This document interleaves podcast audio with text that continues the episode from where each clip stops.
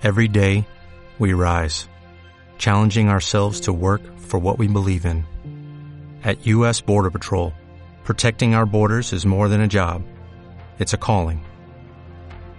Agents answer the call, working together to keep our country and communities safe. If you're ready for a new mission, join U.S. Border Patrol and go beyond. Learn more at cbp.gov/careers.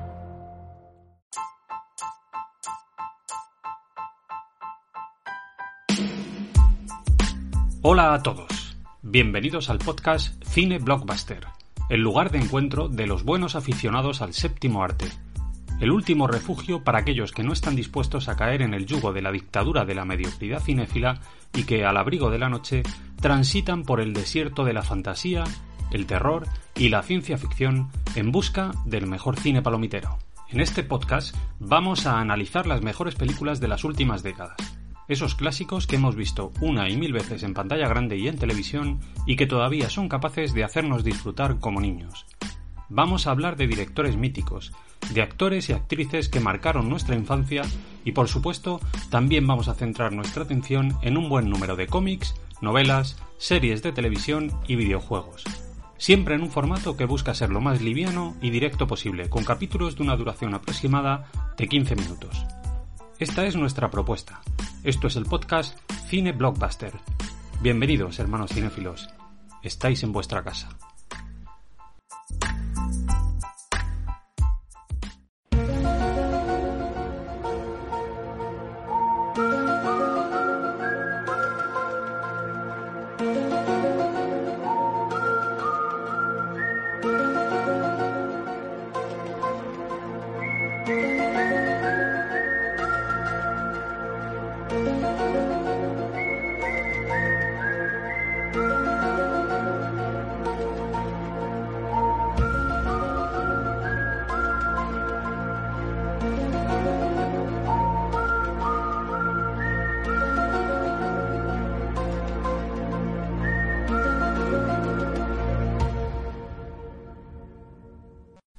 Hoy vamos a echar la vista atrás. Concretamente vamos a viajar al año 1993. Y para hacerlo, como de costumbre, vamos a contextualizar un poco. En lo referente a la música, ese año estuvo marcado por el éxito de Whitney Houston gracias a la banda sonora de la peli El guardaespaldas. También sonaban en nuestras radios temas de Bon Jovi, de Sting, de Michael Jackson y de Aerosmith. En lo referente al cine, ese año se estrenaron películas míticas como Parque Jurásico, El Fugitivo, Filadelfia, En la línea de fuego o La lista de Schindler, que además de lograr una gran recaudación, también arrasó en la ceremonia de los Oscar, donde ganó un total de siete estatuillas. Ese era el contexto histórico en el momento en el que se estrenó en televisión la serie de la que vamos a hablar hoy. Expediente X. Corría el año 1993 cuando llegó a nuestras pantallas una serie de reducido presupuesto en la que nadie parecía tener depositadas grandes esperanzas y que, sin embargo, en poco tiempo terminó convirtiéndose en uno de los programas más influyentes y exitosos de la historia de la televisión. Hablamos de Expediente X, un producto encuadrado dentro del género de la ciencia ficción que nos propuso tramas cargadas de conspiraciones políticas, avistamientos ovni, criaturas extrañas y fenómenos paranormales en general. ¿De qué va Expediente X? Bien, pues pese a lo que pueda parecer, la respuesta a esta pregunta es en realidad bastante sencilla. La serie se centra en las andanzas de una pareja de agentes del FBI formada por el fantasioso Fox Mulder y por la escéptica Dana Scully, que investigan casos de temática paranormal. La serie se extiende por un total de once temporadas, en las que se desarrollan varias tramas relacionadas con la amenaza extraterrestre y con las conspiraciones políticas. Expediente X nació directamente de la mente del productor Chris Carter un tipo que por aquel entonces aún estaba tratando de hacerse un hueco en la industria y al que Fox contrató para que se encargara de desarrollar material audiovisual. Carter escribió el guion del episodio piloto en 1992 apostando por un formato basado en capítulos de 60 minutos que comenzaban con la presentación de un suceso misterioso que desencadenaba la trama y que se resolvía con la posterior investigación de los protagonistas.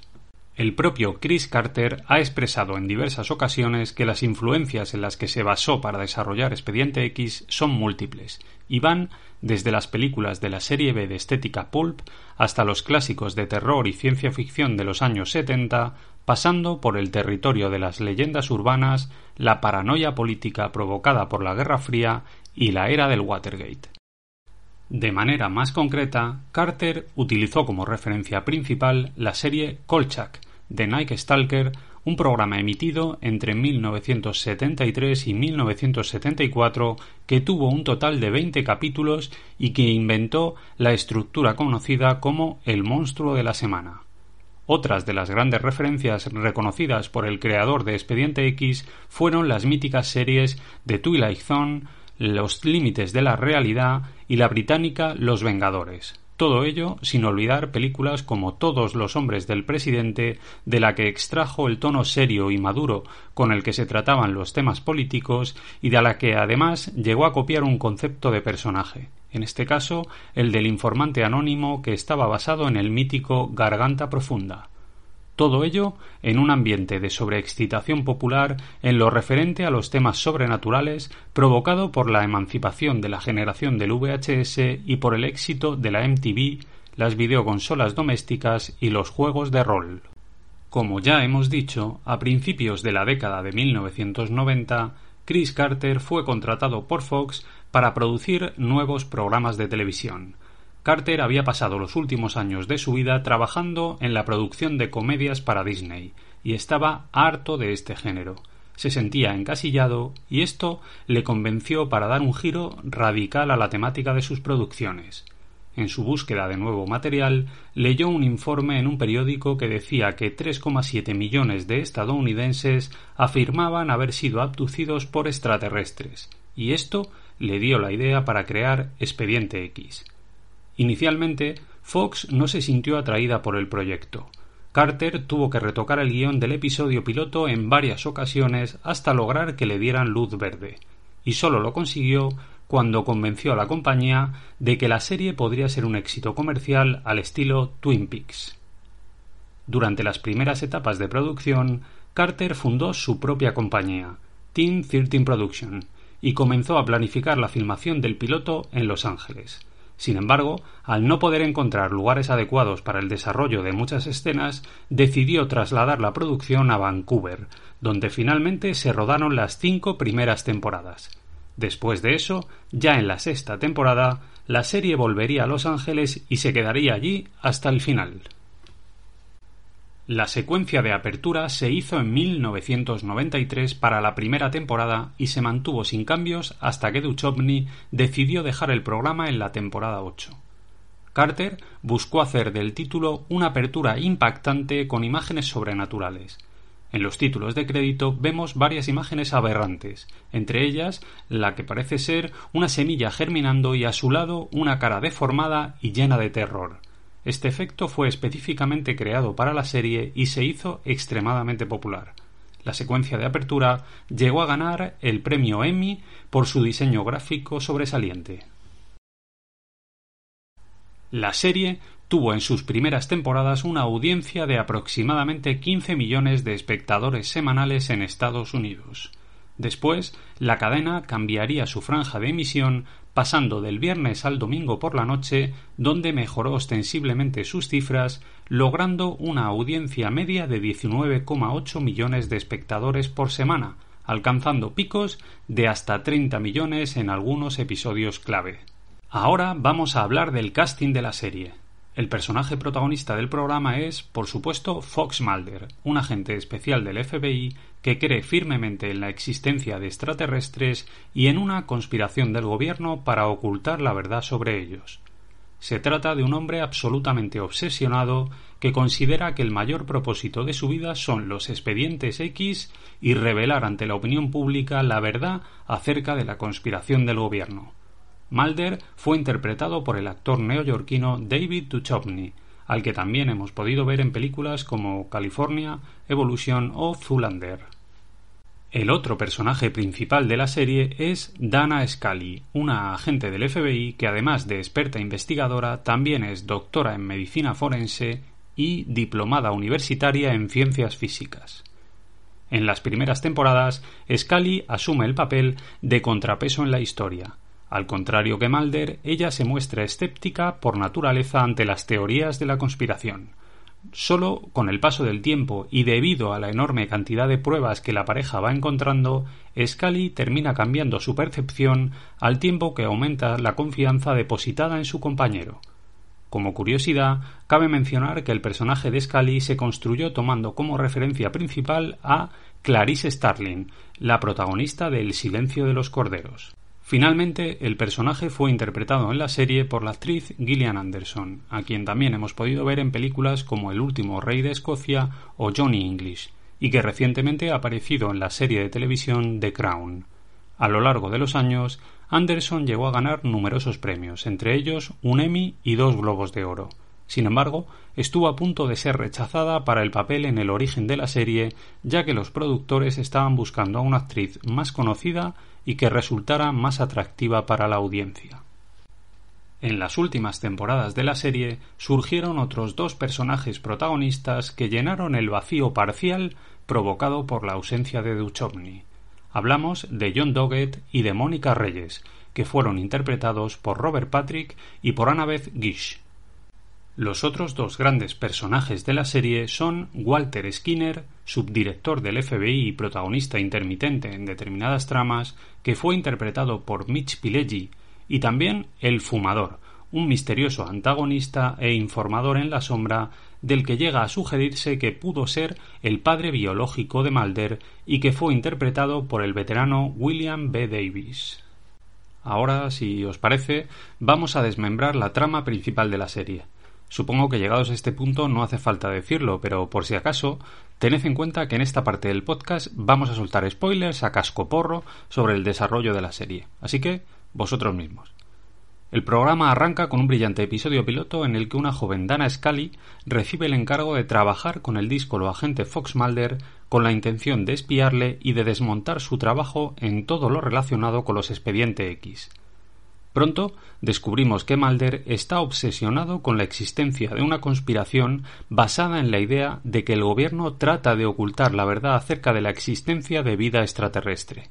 Además, conocemos el origen de esa obsesión, que proviene del pasado, concretamente de un episodio que marcó la vida del protagonista, la abducción y posterior desaparición de su hermana, que él mismo presenció en primera persona cuando era más joven.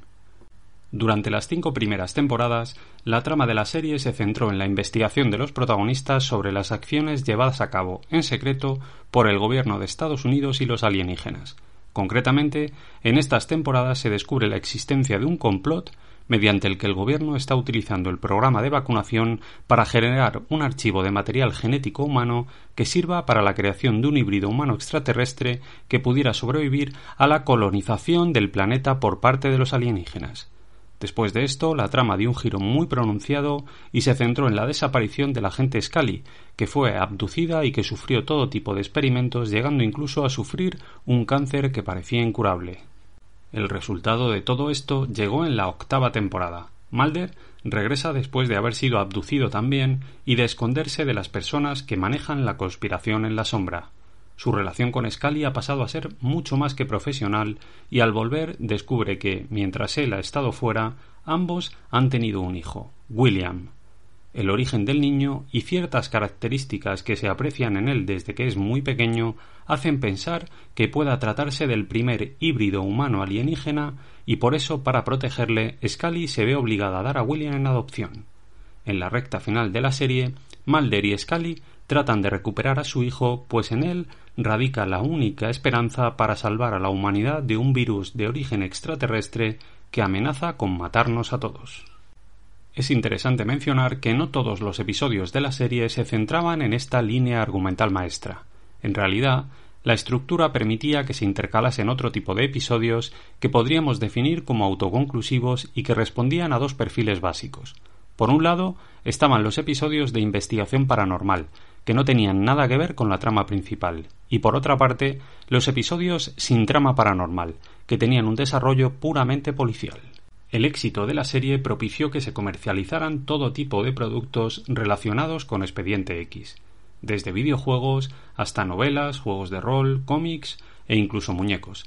De todo esto podríamos hacer un podcast por sí solo. Sin embargo, ahora vamos a centrar nuestra atención en el ámbito cinematográfico, en el que la serie también ha incursionado con éxito. El primer acercamiento al cine llegó en el año 1998, con un episodio especial que estaba ubicado entre las temporadas 5 y 6 de la serie. La película mantuvo el espíritu de la trama principal y en ella apareció todo el elenco habitual, al que en esta ocasión se sumaron nombres importantes como los del mítico Martin Landau. Expediente X, la película contó con un presupuesto de 66 millones de dólares y terminó alcanzando una recaudación de 189 millones en todo el mundo.